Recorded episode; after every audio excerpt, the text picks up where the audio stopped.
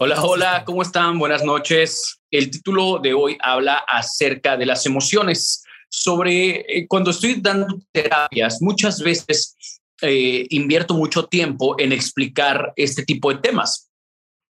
Y me gustaría poderlo dejar aquí para como, como información necesaria para nuestros procesos terapéuticos.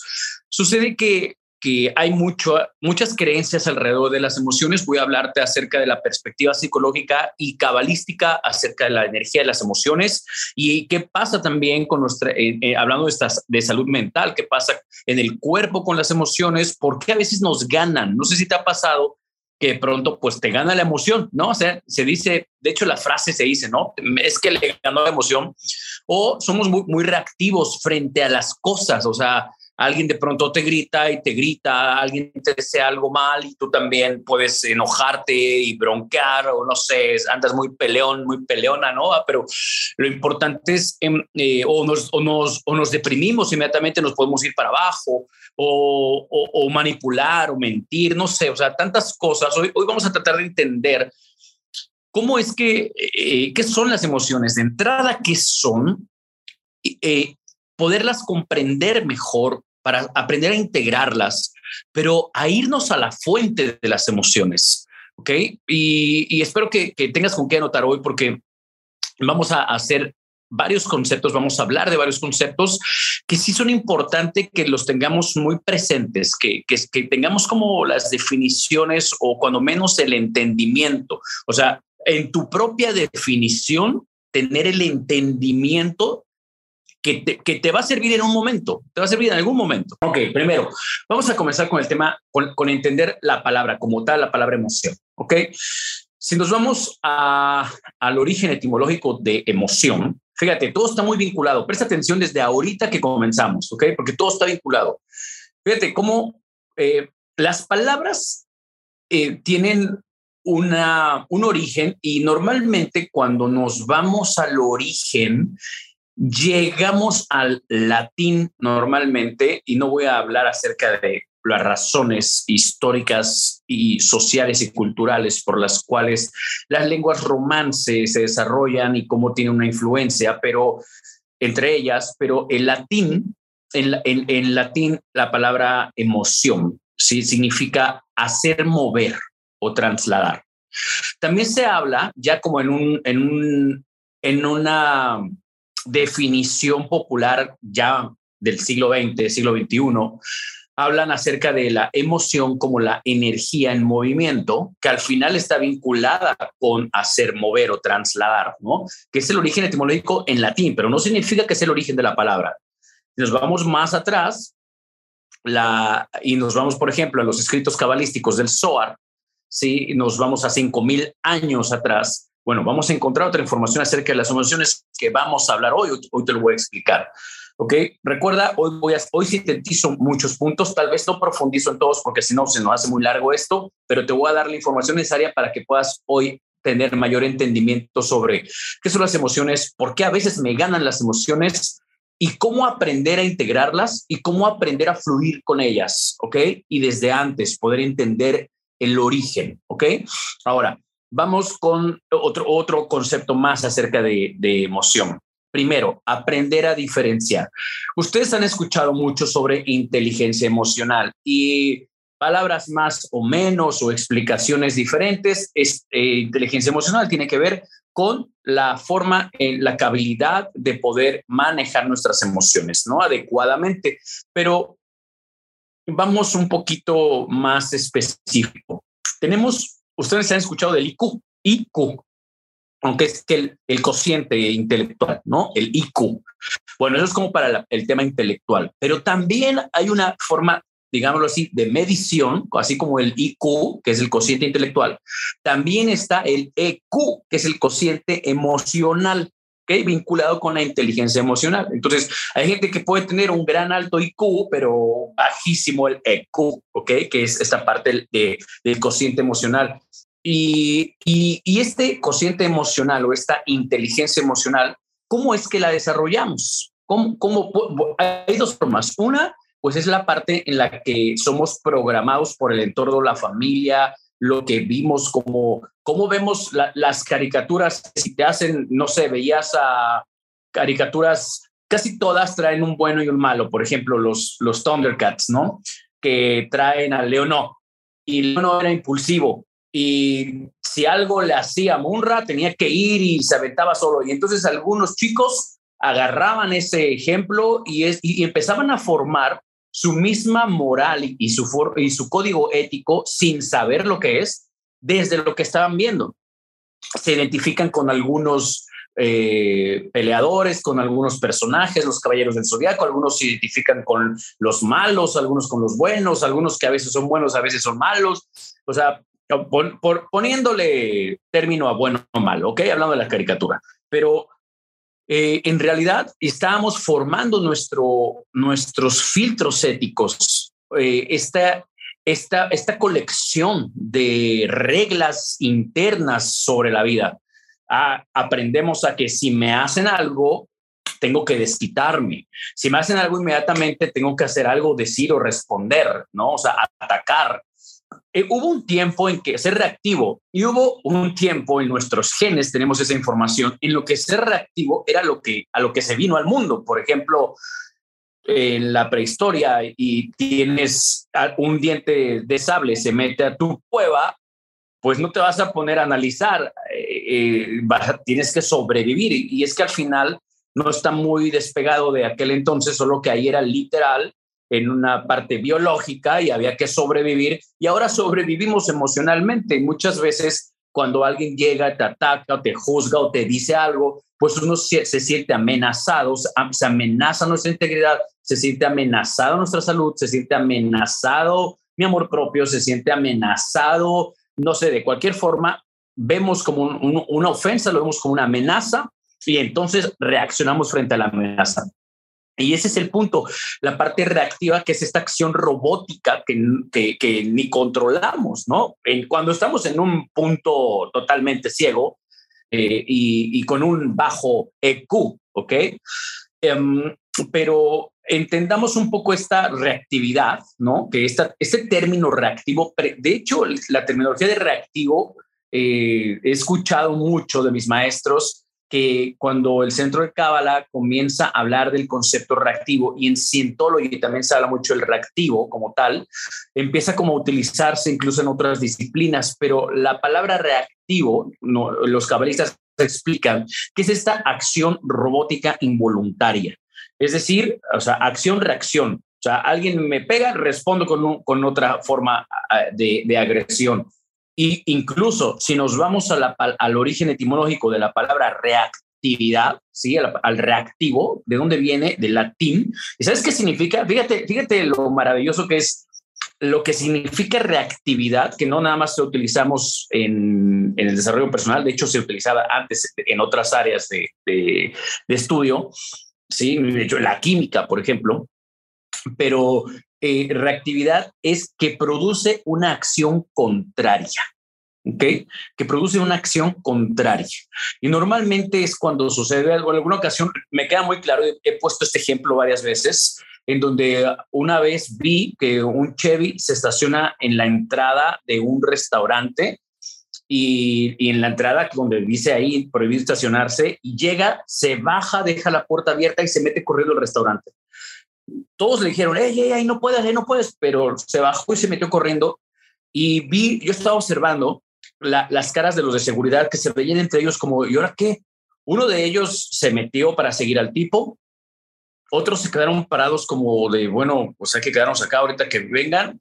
Y el otro, hubo uno que se lo tomó tan personal que, ah, este cabrón, ¿cómo fue que no me, no me hace caso? ¿Cómo que no me, no me obedece? Y la reacción inmediata fue ir a las llantas y empezar a ponchárselas, ¿no? O sea, fue su reactividad, así como de, ah, o sea, eh, es esta amenaza en la que se ve amenazada, no sé, mi, mi rango, mi autoridad, y entonces me, y debo hacer algo para contrarrestarlo, ¿no? En, donde siento que me quita algo y, y, debo hacer algo para contrarrestarlo. Es, es esta, este, este reactivo, ¿no? Esta acción robótica ¿sí? Involuntaria, que es así de en su, en su mente solamente existe eso. Y probablemente así creció, probablemente así se ha formado. En la vida de cada uno de nosotros hemos tenido formas diferentes de ser educados, de experimentar la vida, de entender la vida y los acontecimientos y los interpretamos pues a veces de formas limitadoras, ¿no? Y, es cuando reaccionamos ante la vida y, y creemos que de eso se trata, ¿no? De tomar, de quitar, de sobrevivir y en, las, en la jungla de asfalto, ¿no? Entonces, eh, a veces, y hay personas que no, hay personas que crecen con otra influencia, con otro, con otro código ético y tienen otros filtros por los que pasan la interpretación de cada acontecimiento de la vida diaria. Pero lo importante es comprender que con, conocer estos conceptos, ¿no? Emoción, eh, el cociente emocional, ¿no? Nuestro nivel de inteligencia emocional, el reactivo como esta acción contraria, involuntaria, robótica, ¿sí? Eh, y, que va de acuerdo, aquí hay otro punto, reaccionamos de acuerdo a nuestro sistema ético. Eh, eh, en Scientology se refiere a ética como el conjunto de las reglas en las que está basada nuestra vida. Y, se refiere a que mm, hay personas, por ejemplo, que como ahorita puse, hay quienes, si, se, vio amenazada su autoridad, entonces va a buscar venganza. Hay personas que a lo mejor tienen una carencia ah, emocional, eh, no sé, dependencia a una persona, a una pareja, eh, y la pareja los humilla o los es infiel o le engaña o simplemente la deja y estas personas pueden reaccionar de muchísimas formas, ¿de acuerdo a qué? De acuerdo a este código, ¿no? A este, a este código de reglas, ¿no? Inconscientes con las que se vive y empiezan a, ah, no, ya me va a dejar, ok, tengo que llorar, no, tengo que manipular, voy a, o voy a ofender. Fíjate que Jorge Bucay en el libro de las tres preguntas dice algo bien interesante. Presta atención a esto porque está bien, a mí me gustó mucho cuando lo descubrí, porque aparte reflejaba mi vida también. Fíjate, decía, que las personas vamos a bajar como de nuestro, él le llama el nivel de humanidad. Ajá, él le llama el nivel de humanidad. No estoy diciendo que eso signifique, pero esas son las palabras de, Jorge Bucay en ese libro. Y dice que, que cuando, dice, a veces en una relación de pareja, supongamos que alguien se va y, y yo no puedo hacer nada para hacer que me quieras, entonces voy a retroceder un escalón de humanidad y si no puedo hacer que me quieras, entonces voy a hacer que me necesites. Porque sentirse necesitado a sentirse amado pues, es muy parecido. Y si no puedo hacer nada para que me necesites, bueno, entonces voy a bajar un escalón más en la humanidad, en mi humanidad, y voy a, a ir a que si no puedo hacer que me necesites, voy a hacer, perdón, aquí sigo, tal vez se me se fue la vista, pero aquí sigo. Si no puedo hacer que me necesites, entonces voy a hacer que me compadezcas, ¿no? O sea, que me tengas lástima. Y es donde muchas personas, pues si no pueden, primero empezaron con la técnica de, no, que necesitas, que quieres, aquí estoy, no, yo te doy. Yo escucho, ¿sabes cuántas veces he escuchado en terapia los argumentos de algunas mujeres que llegan y, y dicen, eh, pues no lo pueden dejar. Y cuando, cuando hablamos sobre cuál es su conversación con él, fíjate que muchos hombres utilizan esta técnica de decirles, pero ¿quién te va a proteger? Pero ¿quién te va a proteger? O sea, pero tú sola no vas a poder. O sea, ve los niños, los gatos. No, no, yo te ayudo.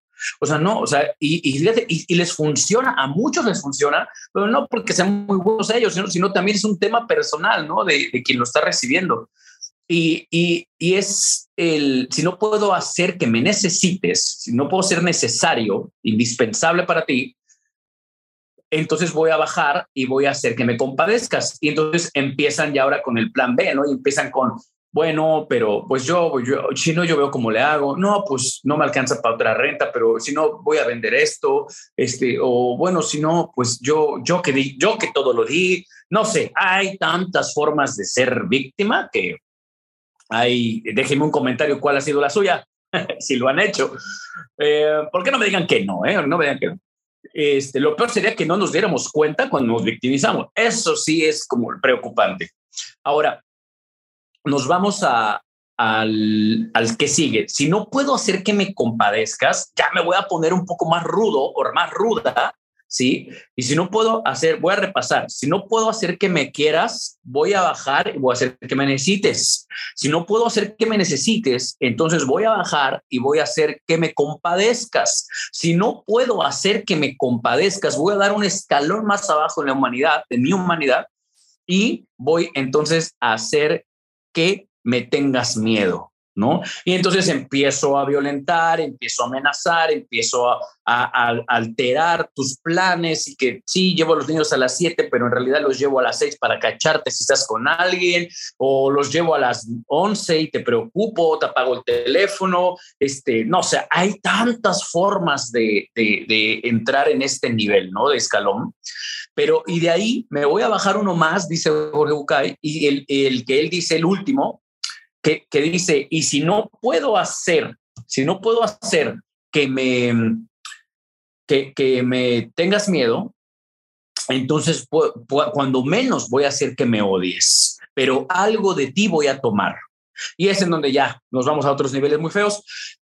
Pero fíjate que cuando llegas y ya pasaste esos niveles, y ya no hay como otro más, cuando tú te vuelves intocable, ¿sabes? Cuando tu amor propio te, hizo ver que en realidad ninguno de esos escalones te afecta, esos escalones que hayan bajado a la otra persona te afecta, porque no hay nada fuera que debería hacerte, porque digo que debería, porque la, frase podría decir así, que no hay nada externo que te, que te afecte internamente, ¿no? Que nadie tiene el poder de lastimarte porque al final eres tú.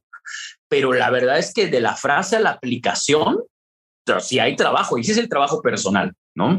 Eh, pero cuando entonces, cuando ya ninguno de estos escalones te afecta, recurren normalmente a uno más que es como a la difamación, ¿no? Donde cuando menos voy a difamar, te voy a hablar mal de ti, pero fíjate que cuando a mí me ha llegado a pasar y yo me, me siento muy contento porque es la prueba de que estoy lejos de su alcance, porque es para mí como la prueba de, bien, o sea, prueba superada, güey, ya ninguno de estos escalones ya funcionó conmigo, estoy del otro lado, güey, o sea, y entonces cuando alguien habla de ti, así es porque estás fuera de su alcance y solo pueden hablar. Entonces es maravilloso darte cuenta de eso, es, eh, es muy, a mí me da mucha alegría, ¿no?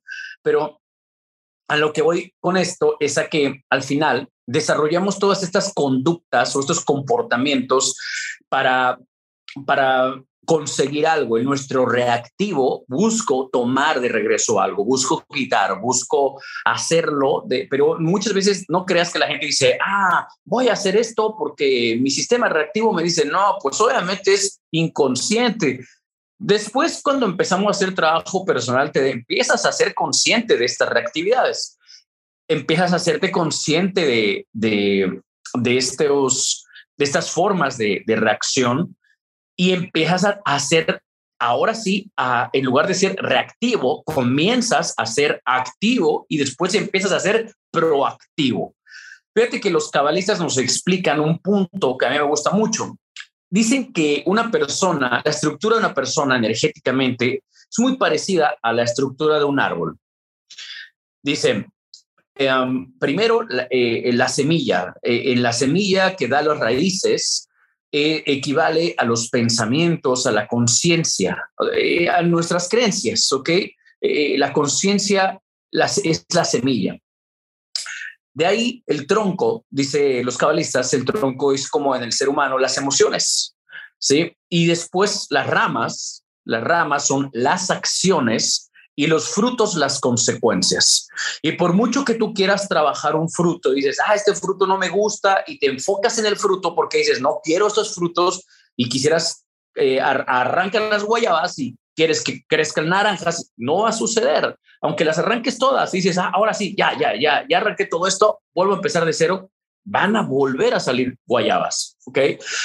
¿Por qué? Porque tendría que ir a cambiar la semilla, desde la semilla, pero no vas a arrancar el árbol, quitar la semilla y en su lugar, no, más bien hay que sembrar otras semillas si quiero otras consecuencias. Y las emociones es como muchas personas, es que, ok, ya vamos a, empiezan arrancando, se enfocan en, el resultado, se enfocan en, en, en, la emoción que están viviendo y así, no, ya no quiero sentir esto, ya no quiero, cuando en realidad eh, por muchos, ¿qué vas a hacer? ¿Cortar el árbol? ¿Cortar el tronco? Aunque lo cortes, la semilla está ahí, las raíces están ahí. Y esa información que dio origen a ese tronco, es decir, esa información, esa conciencia que dio origen a esa emoción. Entonces, siempre detrás de la emoción hay algo más grande. Detrás de una emoción hay una energía más grande. Hay, hay algo más que le dio origen. Entonces, inmediatamente, de hecho, normalmente en, terapia, pues sí, hay que, antes de irnos a esa fuente, antes de tratar de rastrear de dónde viene la emoción, porque ese es el primer paso, reconocerla. Reconozco la emoción, luego veo de dónde viene, pero reconozco la emoción, la abrazo, la integro, no la resisto. ¿Sí? Eso es muy, muy, muy, muy agotador. Emocionalmente es muy agotador. Eh, entonces, el recibo, recibo la emoción, la identifico, está aquí, está conmigo, es parte de mi realidad ahora, la abrazo, la integro en mí. ¿ok? Digo, ok, listo, esto es parte de mí, esto es parte, esto es, esto es un fruto, esto es un fruto que viene de acciones, ¿ok? Esas acciones vienen de, de dónde más? Bueno, estas emociones, ¿ok? ¿Qué más? ¿De dónde vienen? Ok, cuando empiezas a hacer ese retrorastreo y comienzas a hacer esta autoindagación sobre ti, te das cuenta de, claro, esta emoción viene de una interpretación que le estoy dando a la vida, viene de una interpretación, la forma en la que estoy viendo, estoy experimentando este acontecimiento, es la forma en la que estoy viendo eh, la vida. Hay, hay una metáfora muy chistosa que me gusta, que hay un hombre que se está tomando una taza de té y todas las mañanas baja y se asoma por la ventana y ve la casa de los vecinos y ve la casa sucia y ve el auto sucio y siempre le dice a su esposa, mira, los vecinos tienen la casa muy sucia. Y al otro día se vuelve a tomar la taza de café mirando por la ventana y vuelve a decir lo mismo. Y un día baja y esta vez ve todo limpio y le dice a, su esposa, mira, mi amor, ya viste, esta vez los vecinos limpiaron su casa y, y lavaron el auto. Y le dice a su esposa, mi amor, los vecinos no lavaron nada, yo lavé las ventanas, ¿no? Y es que es eso, nosotros vemos desde nuestro filtro, desde nuestros filtros, de nuestro, desde nuestras gafas, de nuestro cristal, desde nuestra perspectiva, nosotros tenemos esta interpretación de lo, de, lo exterior y de lo interior. Así que eh, el trabajo es la, el, el, trabajo personal que consiste en, en, esta, en el autoconocimiento, de, y em, hablando de la emoción, pues de aprender a identificar la emoción, aprender a identificarla y aprender a, aceptarla, a fluir con ella, pero también, ya que lo hiciste, es, estás en paz, ¿sí? Porque mientras la estás resistiendo, estás bastante incómodo, pero cuando nosotros, yo lo he experimentado muchas veces, de hecho así yo manejo mis emociones diariamente, todos los días somos un manojo de emociones. De hecho, hay una película que se llama... Em, el dador de recuerdos. Busquen El dador de recuerdos. Habla precisamente, es una película buenísima sobre las emociones. Y, y, el, pero cuando nosotros empezamos a, hacernos conscientes de, de, de, estas emociones, nos damos cuenta y le ponemos claridad a las emociones cuando tenemos, cuando le ponemos nombre, cuando, cuando, le, cuando tenemos esa claridad, entonces estamos en paz, aceptamos, aceptamos. Después hablaremos de, del triángulo de, del ARC para mantener estabilidad. Es un, es un ejercicio, pero, pero eh, cuando nosotros tenemos esta paz interior, resultado de la claridad a consecuencia de la aceptación y de la integración, entonces tenemos el agua clarita. Sea, el, polvo del fondo del lago se asienta y comenzamos a ver con claridad el panorama. Y ahora podemos irnos al siguiente paso, que es de dónde viene.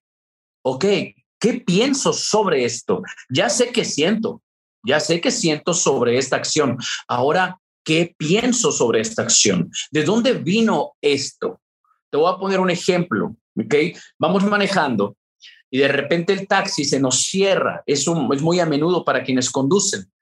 El, el auto, el, taxi se te cierra violentamente, o sea, así de que esto fue contra mí, ¿no? Y esto es una interpretación, porque igual el tipo no te vio, pero tú ya lo interpretaste. No manches, ¿cómo no me va a ver? Esto fue contra mí.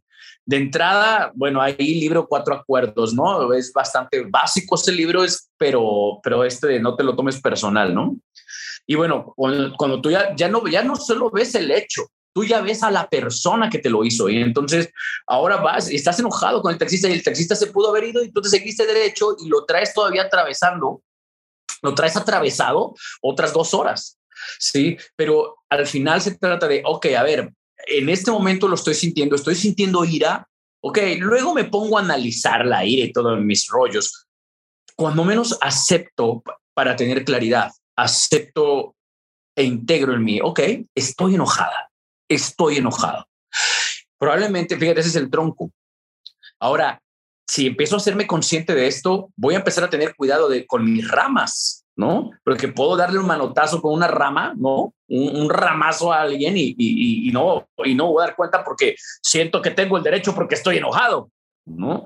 Y, y, a veces decimos, bueno, es que estaba enojado, como si fuera realmente algo aceptable. De hecho, fíjate, los cabalistas explican que cuando una persona está en un estado iracundo y la ira los domina, los cabalistas explican que la ira es una energía con su propia conciencia, que de hecho es una de las extensiones del ego, una de las, uno de los comandantes del Satán, por decirlo así.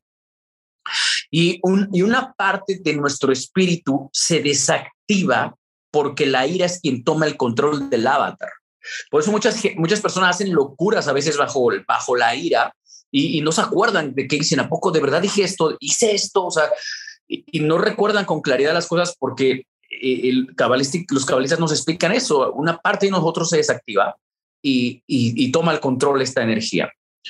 Entonces, pero cuando, antes de irnos a esos niveles, cuando yo reconozco, que estoy enojado por, el taxista, estoy enojado esto, ok, abrazo mi emoción, la reconozco, tengo cuidado con mis ramas, ¿no? que no estoy dando ramazos, o sea, acciones, recuerda que las ramas son acciones, tengo cuidado con las acciones, ¿sí? Empiezo a hacerme consciente de mis comportamientos derivados de mi emoción, ¿sí? Y, y, entonces ahora aquí viene la parte importante, que hay, hay una herramienta cabalística para, para hacer este trabajo que, le, se lo conoce como la restricción. Y una gran diferencia entre la restricción y la represión. Eh, eh, los cabalistas nos explican que la, la restricción es cuando tomo una, hago una pausa, respiro, ¿sí? acepto, integro, me hago consciente del árbol, me hago consciente del árbol de, de la emoción, me hago consciente de la, la rama, las acciones, me hago consciente de los posibles frutos que puedo dar del derivado de esto. Y entonces dejo de actuar, ¿sí? Desde el tronco, dejo de actuar desde el tronco, desde la emoción, desde la tripa, ¿sí? Y entonces le meto, le meto conciencia. Le meto conciencia y entonces no le meto, le meto inteligencia a la emoción. Y entonces la parte de la inteligencia emocional le meto y la puedo dirigir y, es entonces cuando digo, ok, a ver, ¿de dónde viene esto? Estoy sintiendo que este taxista se me mete, me lo tomo personal porque yo me siento muy chingón y nadie se tiene que meter conmigo porque soy don no sé quién y mi apellido no sé qué y no sabe con quién se mete y, empieza el ego y, y, cómo me va a hacer esto a mí. Me ha quitado mi autoridad frente a la gente que viene acompañándome manejando, me ha quitado no sé qué, o sea, ¿qué, sentimos que nos quita? Y entonces reaccionamos, pero cuando dices, a ver, ¿y de dónde viene este pensamiento? De verdad, yo pienso eso, ¿por qué? ¿De dónde viene? Y empiezas a hacer tu trabajo personal, empiezas a, darte cuenta haciendo esa pausa y empiezas a pensar desde la semilla, empiezas a analizar la semilla.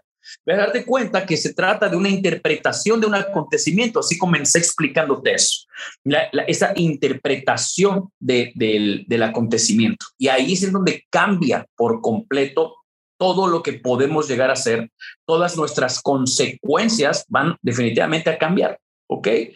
Eh, exactamente, Blanca, el típico ojo por ojo. Exactamente. Yo ya pasé por las tres. Ah, estaba viendo, estoy leyendo los comentarios atrasados, apenas me lo están, me los están pasando. Pasar por lástima, hacerte la víctima, es correcto. Eh, enagramas emocionales, sí, definitivamente ayuda el, el, el enagrama, definitivamente. Ahora, eh, ¿qué sucede cuando cambio la interpretación? Y eso es, eso es, eso es poderosísimo.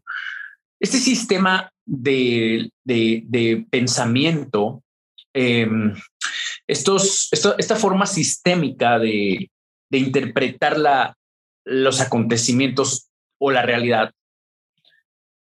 están influenciados por el entorno, está influenciado por, por la familia, por los amigos cercanos, por la escuela, por la religión, por la televisión, por las experiencias de vida, por un, consejo, por lo que he visto de los demás. Es, o sea, yo conozco mucha gente que, que, nunca le ha pasado, pero tiene un montón de miedo que le pase porque conoció a alguien que le pasó y no sabes cuánto. O sea, eh, tenemos todas estas influencias, pero cuando comenzamos a ser la causa de nuestras vidas, comenzamos a crear nuestro propio sistema. Entonces empezamos a cambiar estos enredos sistémicos en nuestros procesos mentales y nos damos cuenta que podemos crear otros sistemas distintos que nos permitan interpretar diferente la realidad, que nos permitan eh, ya no tomarlo personal, ya no me está quitando esto, ya, o sea, eh, hacer consciente tu semilla, hacer consciente la conciencia, ¿eh? ¿ok? Es como Joe Dispensa dice, es cuando te haces, cuando piensas en lo que estás pensando, ¿ok? O sea, eh, cuando ya empiezas a pensar en lo que piensas, estamos yendo a ese nivel, ¿ok? dice, algo que ver si la ira es contra ti mismo. Sí, por supuesto. Al final, cuando, cuando la ira se manifiesta y, estoy enojado conmigo por un gran juicio, ¿no? O sea, eh, eh, dentro de las cinco extensiones del ego está la ira, el juicio, el control, el orgullo y el odio.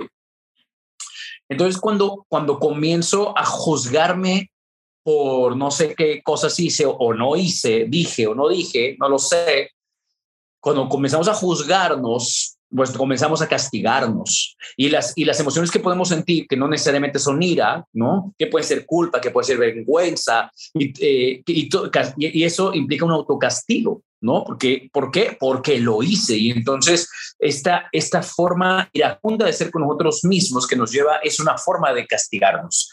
Y al final es, es, esta, es esta autodestrucción. Hay un concepto en Scientology precisamente que habla de que cuando el ser humano ha roto todos estos estas reglas, cuando roto estas reglas éticas que son las sus reglas de vida, cuando las cuando las ha roto todas, cuando siente que las ha roto todas, entonces el, este organismo, esta persona, este individuo comienza a autodestruirse porque ha destruido todo lo demás. Y entonces ya no hay nada más que destruir, ahora se destruye a sí mismo. Es un, es un concepto muy profundo que, que requiere mucho estudio, pero, pero precisamente una forma de la autodestrucción es esta, e, e, este, a veces en, estos momentos de, de, de, victimización, de ira, de depresión o de acabar con nuestra propia vida, que es el último punto, Hasbe Shalom, de llegar al, al, al nivel autodestructivo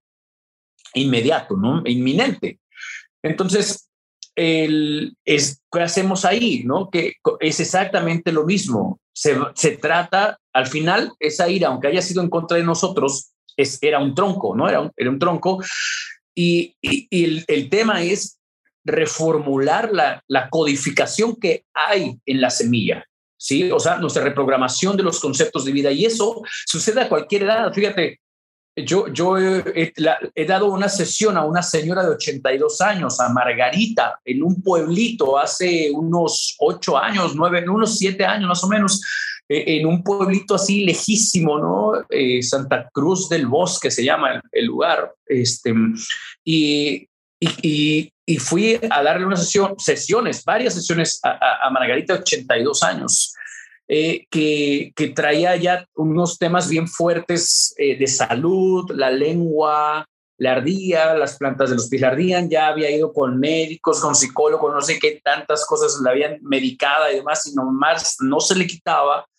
Trabajo con ella y empezó a darme cuenta que lo que sucede es que le, eh, pues sus hijos la, le, querían quitar las tierras, los tractores, todo lo que había dejado el papá cuando murió, y la estaban queriendo meter a una clínica de salud mental porque decían que ya no carburaba bien y que no tomaba buenas decisiones. Y estaban tratando de hacer todo lo posible por demostrar que estaba mal mentalmente.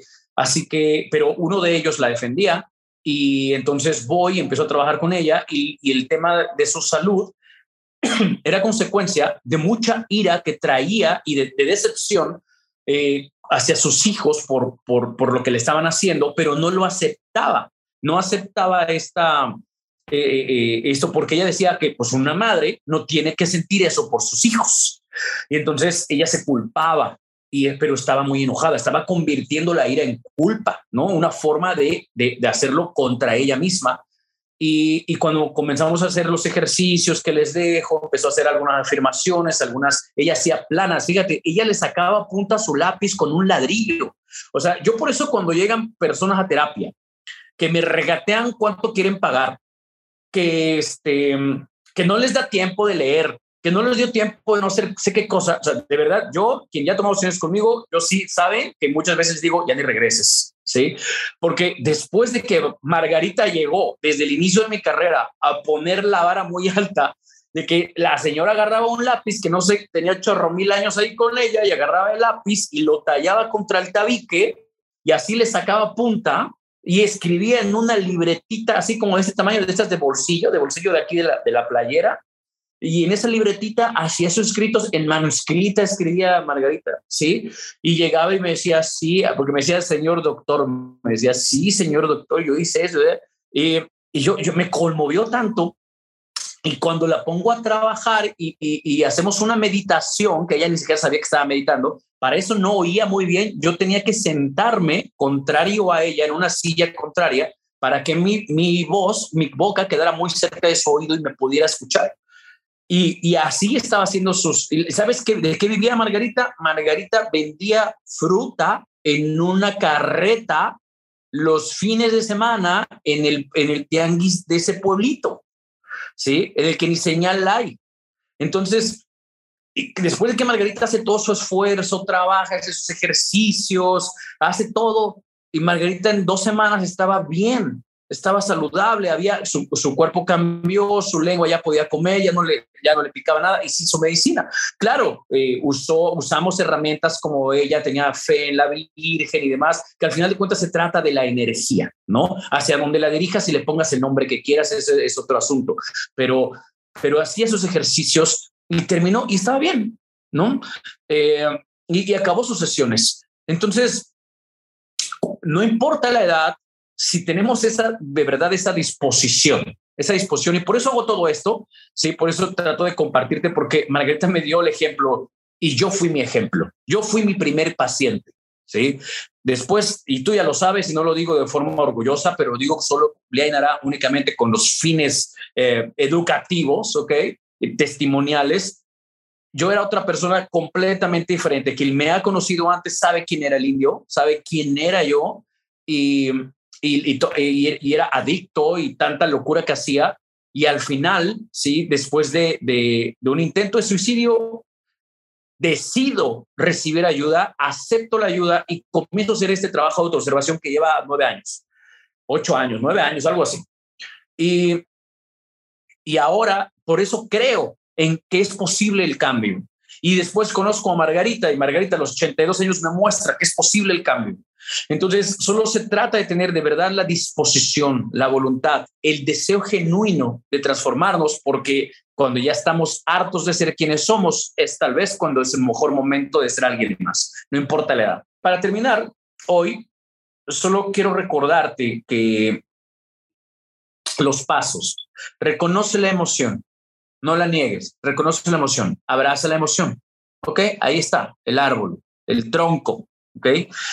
Reconozco la emoción, no la niego, intégrala a la ahora, ahora estoy sintiendo esto, pausa, respiro y entonces le meto un filtro y discernimiento. Le meto un filtro y, el discernimiento sobre, a ver, espera, esta, esto que estoy interpretando, ¿de dónde viene? Cuando aprendí a actuar en consecuencia de esta manera? ¿En qué momento o en qué momentos de mi vida reforcé estas conductas? ¿Qué obtengo a cambio de ellas? ¿Sí? Entonces, esto nos da el poder más grande. Para mí es el poder más grande de la elección, porque tengo el poder de elegir ahora cuál va a ser la acción consecuente. Ya no es una acción, ¿sí? ya no es una acción robótica, ya no es una acción reactiva, ahora es proactiva. Ahora me doy cuenta de dónde viene, pero cuando, solo cuando me di cuenta de dónde viene, cuando hice esa pausa, cuando el, el polvo bajó, pude tener claridad, entonces me sentí en paz y pude tener el espacio. Ahora, esto en la vida diaria, ¿cómo lo hacemos? Literalmente, o sea, yo muchas ocasiones, a veces cuando estoy en, situaciones un poco complicadas, que emocionalmente pueden llegar a alterarme, yo hago una pausa, yo no hablo, ¿no? O sea, yo actualmente, sí, hoy, pleno día de hoy, hasta la fecha, yo normalmente cuando me encuentro frente a situaciones eh, eh, que me pueden alterar, yo no hablo yo me estoy, me estoy analizando, me estoy, estoy identificando, ok, estoy sintiendo esto, ¿por qué estoy sintiendo? ¿Estoy sintiendo miedo? ¿Estoy sintiendo coraje? ¿Estoy sintiendo deseo de no sé qué? A ver, y empiezo, todos esos son datos, es información en donde empiezo a, y empiezo a trabajarla. ¿De dónde viene? Ok, me voy haciendo ese discernimiento y actuar desde, a ver, ¿cuáles son mis nuevos filtros ahora? ¿Cuáles son mis nuevos, nuestro, mi nuevo sistema ético? ¿Cuál es, cuál es mi, mi nueva interpretación ahora? ¿sí? Una interpretación más poderosa, no tan limitante. Una, una interpretación que me permita no, no enjuiciar tal vez, que siempre lo hacemos, ¿eh? que me diga que no juzga, está, mentiroso, ¿eh? Eh, pero realmente es hacernos consciente de eso. Siempre estamos juzgando, pero cuando nos podemos detener, ok, ¿por qué juzgué? ¿Qué sentí? ¿A consecuencia de qué? ¿Qué interpretación tengo? ¿Qué botones me toca? ¿Esta persona qué botones está activando en mí? Y entonces cuando empiezas a darte cuenta de todo eso, esa autoindagación, empiezas a tener el poder. Pero por eso es importante también tener herramientas. Sí, libros, audio, conferencias, estudios. Hoy hay tantas cosas eh, gratuitas y con costo, libros, de todo. Hay tanto a lo que podemos recurrir. ¿no? Bendito Internet y, gran oportunidad de estar conectados todos, pero ¿lo usamos? ¿Lo usamos? ¿Realmente lo usamos? Entonces, sí, hoy quisiera terminar recordándonos que somos la causa de nuestras vidas, que aunque muchas veces caemos, aunque muchas veces seguiremos siendo reactivos, eh, siempre tenemos el poder de volver a elegir de, elegir una mejor semilla y, replantar, replantear nuevas cosas, replantearnos, cuando me refiero a, crear nuevos sistemas de pensamiento, me refiero a, a, replantear nuevas semillas. Siempre podemos poner nuevas semillas, no importa las veces que has sido reactiva, reactivo, siempre podemos poner, plantar nuevas semillas, mejores que ayer. Hay una frase por ahí que me gusta mucho, que es un poco dura, pero dice, los cabales, le escuché en Kabbalah, que, que no es mejor hoy que ayer, no tendría sentido seguir teniendo un mañana. Entonces, cuando menos hagamos el esfuerzo por ser un poquito mejor hoy, sea lo que sea que signifique mejor, pero buscar nuevas semillas, ¿sí? Eh, reconozco, exacto, no la niego, abrazo una pausa, le meto un filtro. Ejemplo de filtro, ok.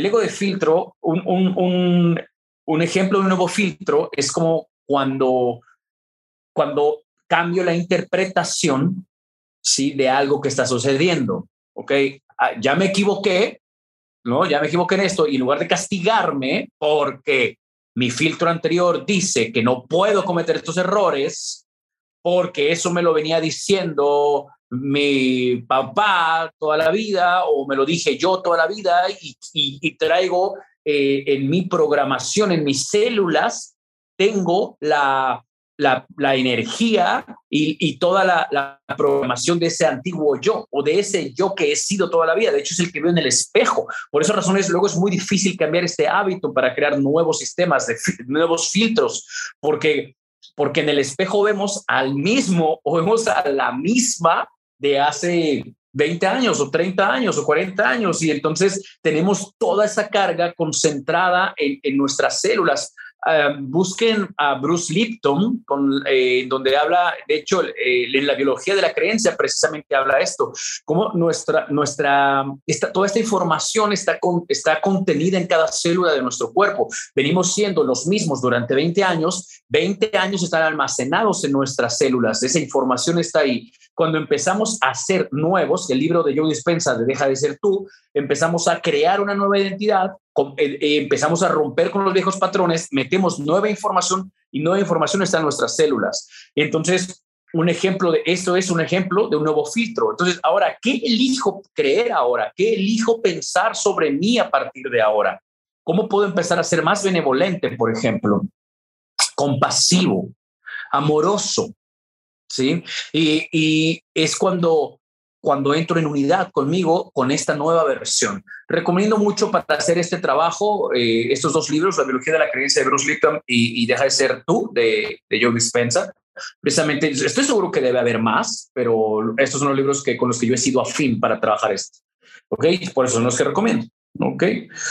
Muy bien, pues eh, el hígado es la casita de la ira. sí, he escuchado eso, aunque no es mi especialidad, ¿no? Eh, lo he escuchado con Enrique Corbera. Bueno, ahora sí, eso, eso es todo. Muchísimas gracias a todos y todas. Precisamente eso es lo que trabajamos. Trabajamos eh, un cambio total, un cambio total, una nueva perspectiva de la vida, ¿no? Recuerda que todo lo que te digo, pues esta es, esta es mi, mi experiencia, mi formación, la forma en la que la vivo, la forma en la que me he aprendido la forma en la que da trabajo. A mí, no me creas, aplícalo, descúbrelo, autodescúbrete, ámate, disfrútate y vive la experiencia, ¿vale? Bueno, los amo, les mando besos, queridos amigos. Nos vemos la próxima semana. Adiós, adiós.